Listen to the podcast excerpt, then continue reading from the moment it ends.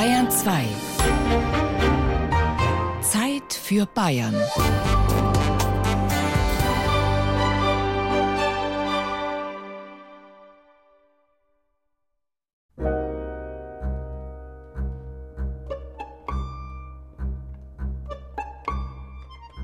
Südstädte haben viele Gesichter. Mal sind sie grau, mal bunt, mal schrill, mal idyllisch. Aber immer scheint die Südstadt etwas sehr Eigenes zu sein, so wie in Nürnberg. Umso mehr überrascht es mich zu erfahren, dass es eigentlich gar keine Nürnberger Südstadt gibt. Es gibt keine Gemarkung Südstadt. Es gibt Galgenhof, Steinbühl, Gebitzenhof, Hummelstein, Tafelhof, das ist ja schon Bahnhofsgebiet. Also das sind die Gemarkungsbezeichnungen. Die Gemarkung Südstadt gibt es nicht.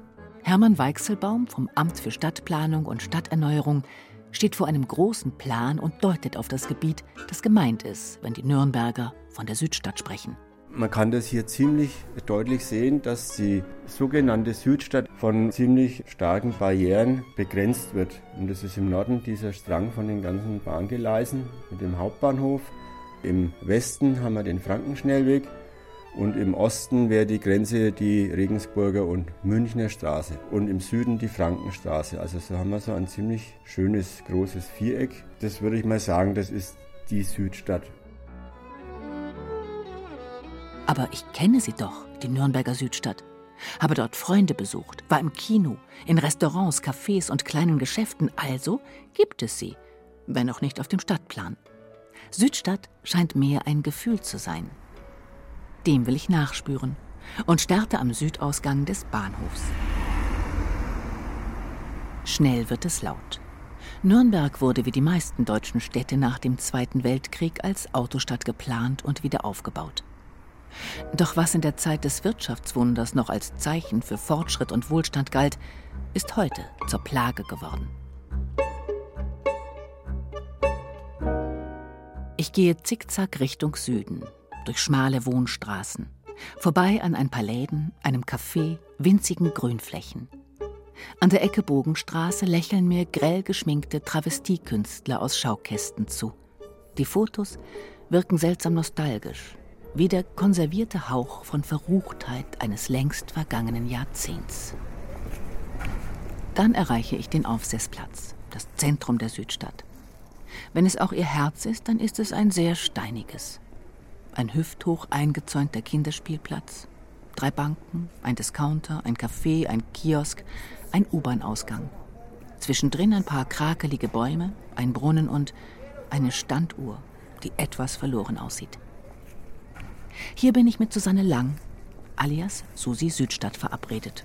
Einer echten Südstadtpflanze.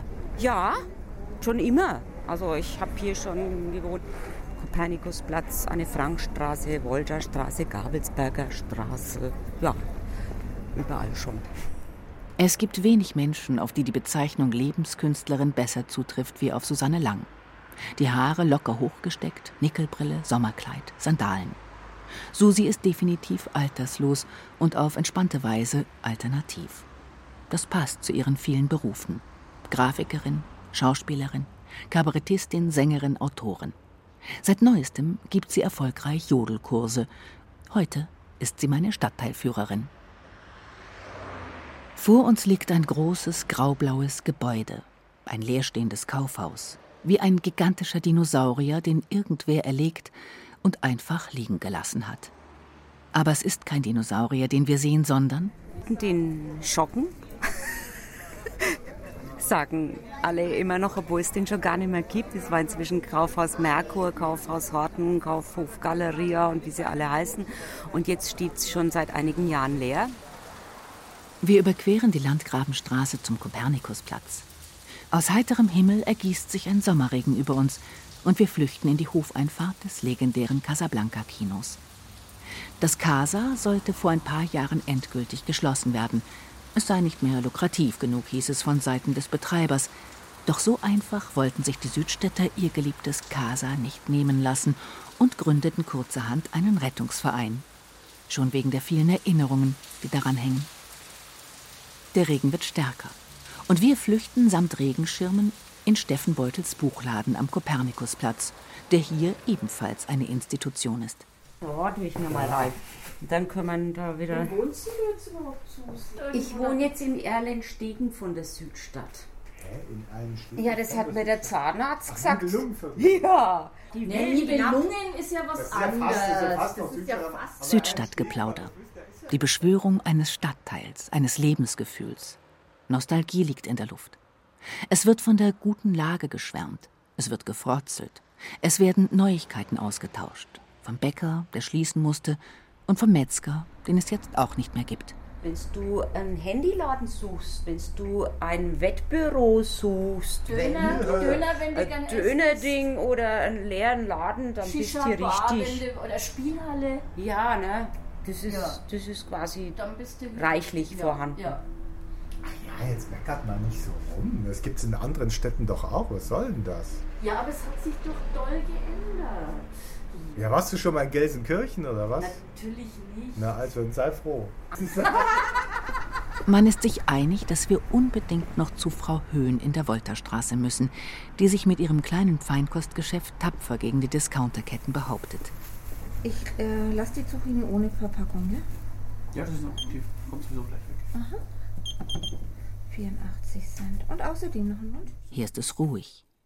Die Stille umgibt einen fast ebenso greifbar wie all die Dinge des täglichen Bedarfs, die sich in Regalen, Kisten und frische Theken präsentieren.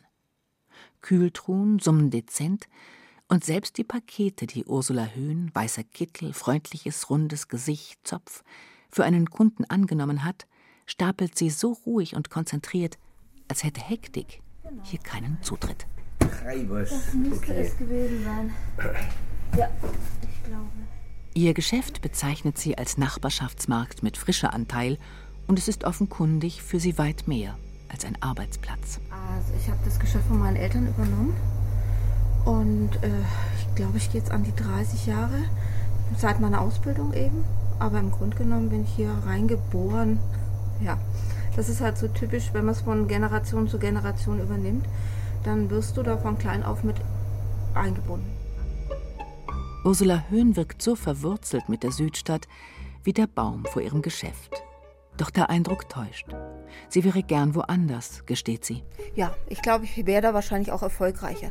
Weil die Südstadt ist zwar wunderschön, wenn man aufgewachsen ist hier, aber wir haben einkommensschwache Familien hier und einen hohen Ausländeranteil hier. Und ein Türke geht nicht in ein deutsches Geschäft. Also die kommen zu mir, wenn ich irgendwas ganz billig habe oder weil sie was vergessen haben, aber nicht speziell zu mir. Das ist eher die Ausnahme. Und deswegen glaube ich, dass ich woanders unter Umständen sogar glücklicher wäre als hier. Ich finde Johannes toll. Mit den vielen kleinen Geschäften. Das finde ich toll. Mein Mann ist Spanier und wir sind jedes Jahr in Barcelona. Und da gibt es das noch. Sie haben die großen Geschäfte und sie haben die kleinen Geschäfte. Da haben sie in jedem Haus mindestens ein oder zwei Läden. Da ist was los auf der Straße. Da stehen Stühle rum, da kann man sich hinsetzen. Nachdenklich schlendern wir zurück zum Aufsessplatz. Und ich bitte Susi, mir jetzt nach all unseren Stationen zu beschreiben, was Südstadt für sie bedeutet. Südstadt ist Leben.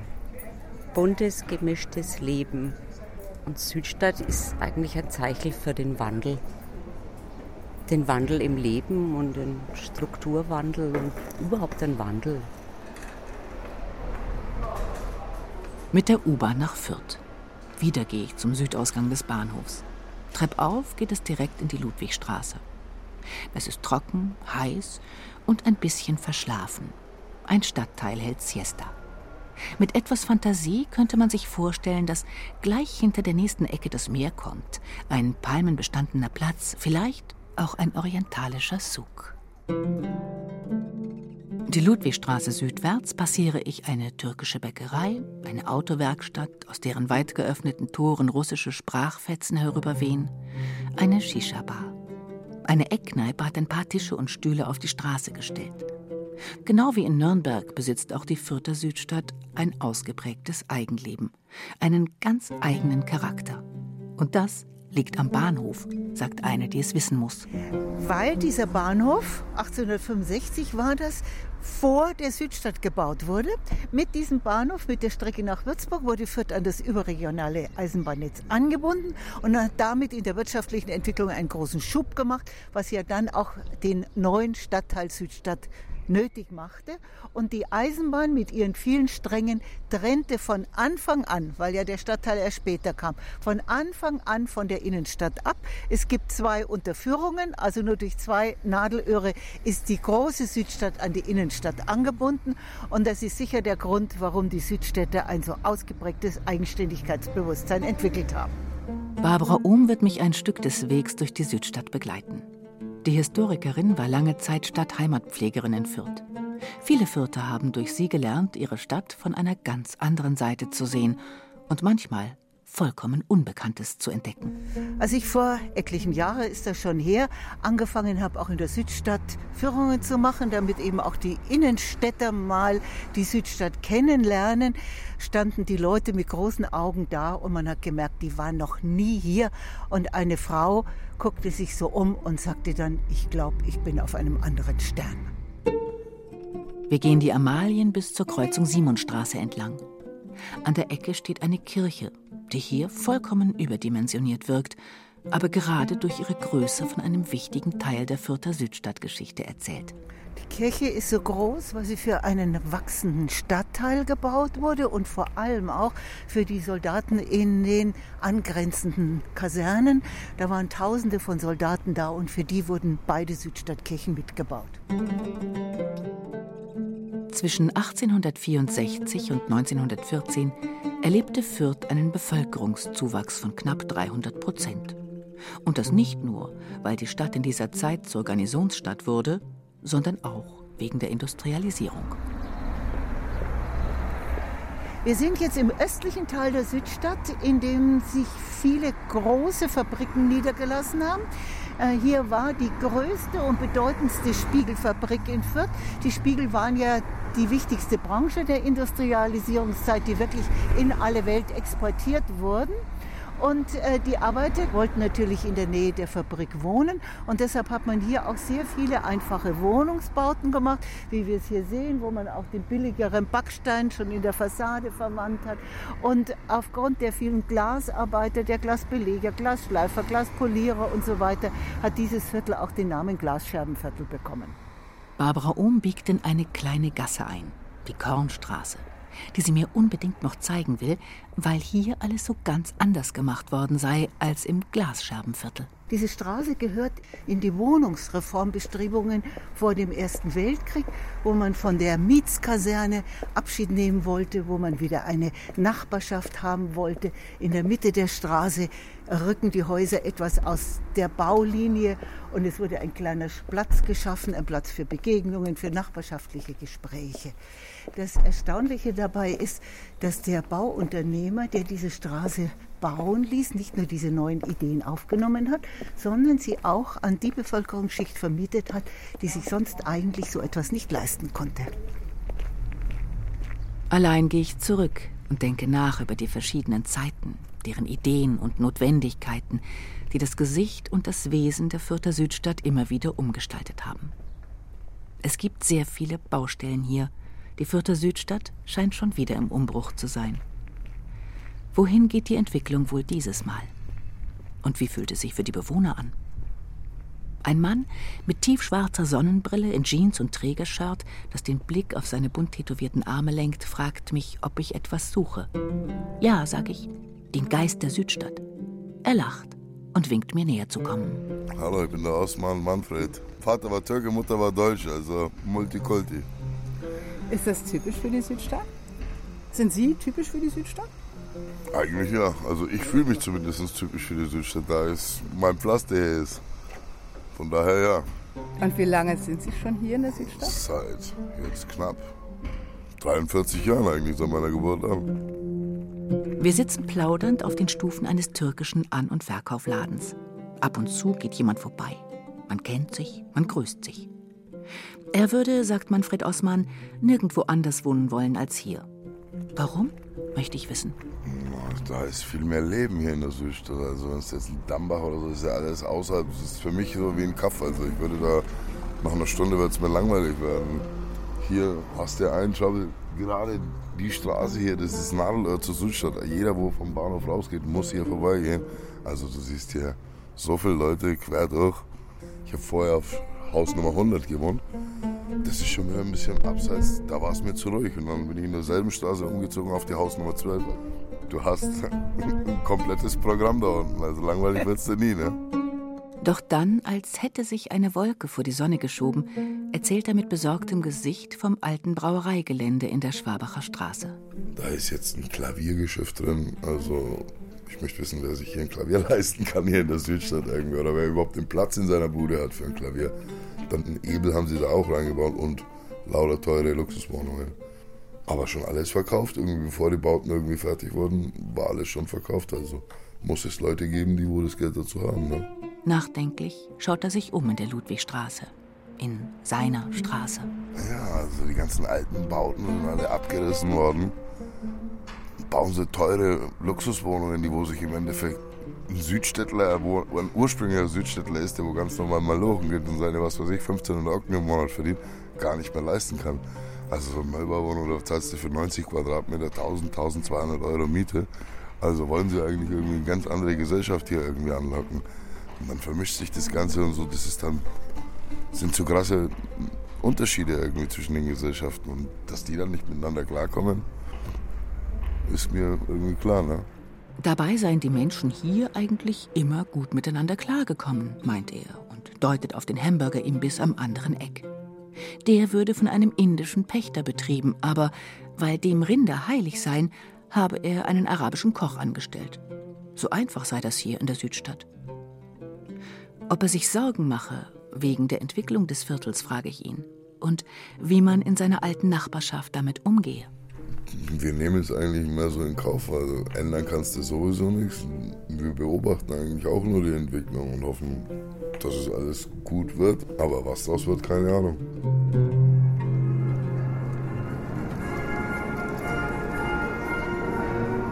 An einem Dienstagvormittag auf dem Coburger Marktplatz. Fachwerkhäuser, Springbrunnen, Cafés, Kopfsteinpflaster, die alles überragende Statue von Prinz Albert von Sachsen, Coburg und Gotha und eine Blaskapelle.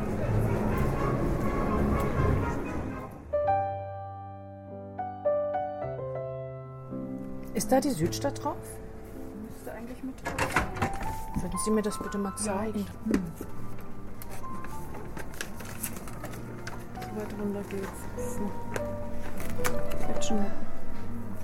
Kreidlitz ist noch mal drauf. Und wo, wo ist jetzt genau die Südstadt? Der Süden von der Stadt, oder meinen Sie? Das ist mehr so die Himmelsrichtung. Also es kommt halt drauf an, sind dann mehr die Stadtteile. Schorgendorf oder Ahorn Ja. oder Kreidlitz. Das gehört noch zur Stadt mit dazu. Mit dem Stadtplan in der Hand stehe ich wieder auf dem Marktplatz.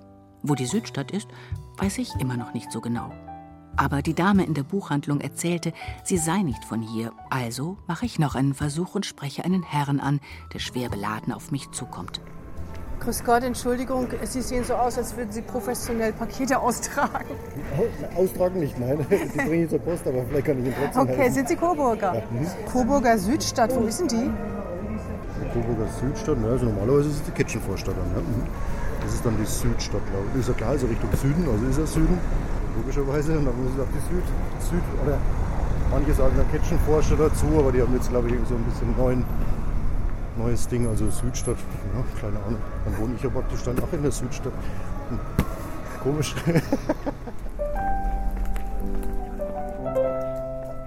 Wir gehen ein Stück gemeinsam die Gasse hinunter.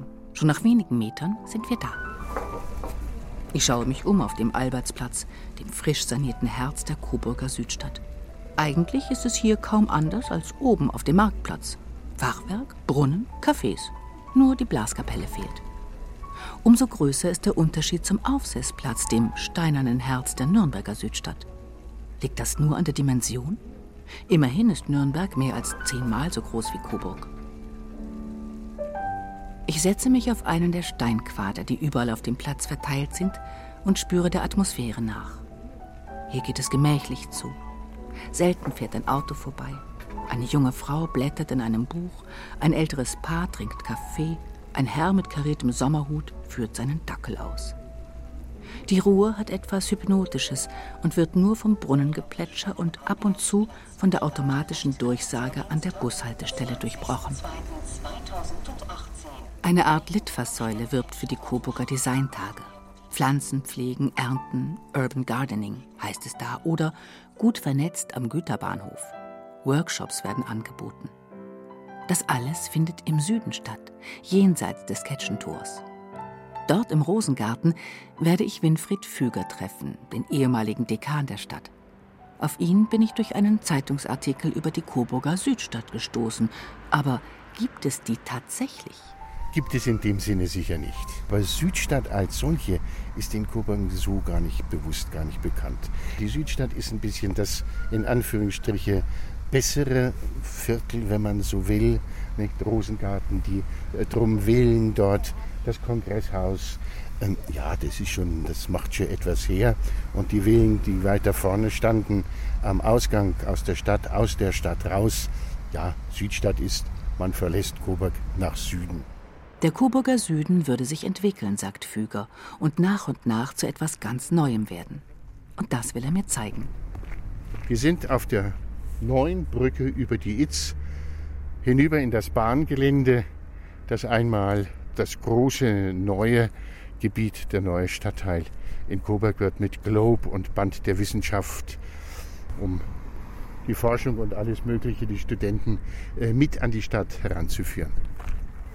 Auf der Brache vor den Bahngleisen, die hier nicht den Süden vom Norden trennen, sondern den Westen vom Osten, dümpelt ein kleiner weißer Bagger zwischen Wildkräutern, Gestrüpp und einem überschaubaren Kieshaufen und zusammengestellten Absperrgittern vor sich hin. Da soll das Globe hinkommen. Noch gar nicht vorstellbar, dass da einmal kulturelles Leben und heftiges Leben herrschen wird. Eigentlich noch unvorstellbar.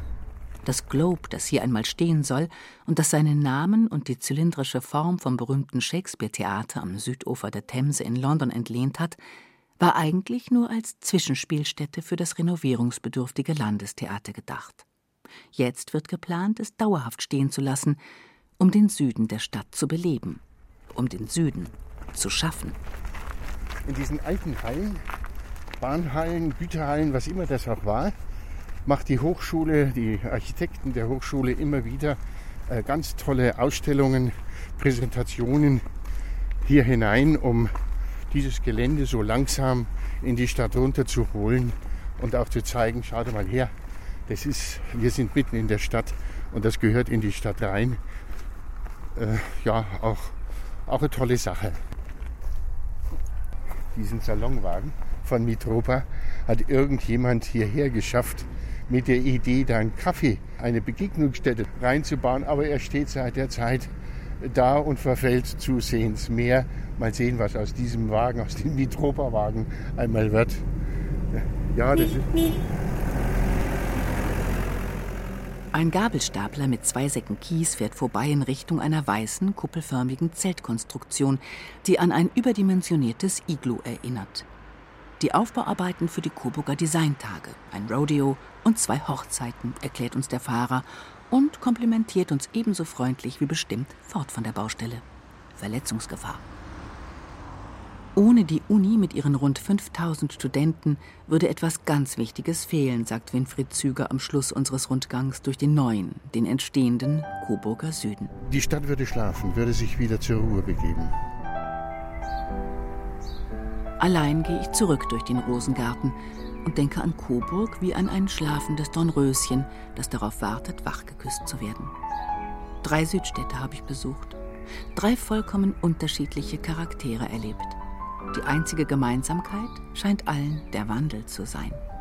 Die Südstadt als Ort des Aufbruchs, des Suchens, des Experimentierens. Ein Ort auch und vor allem für die Menschen, die dort leben und einbezogen werden wollen. Denn Menschen machen Städte, auch Südstädte, egal wo.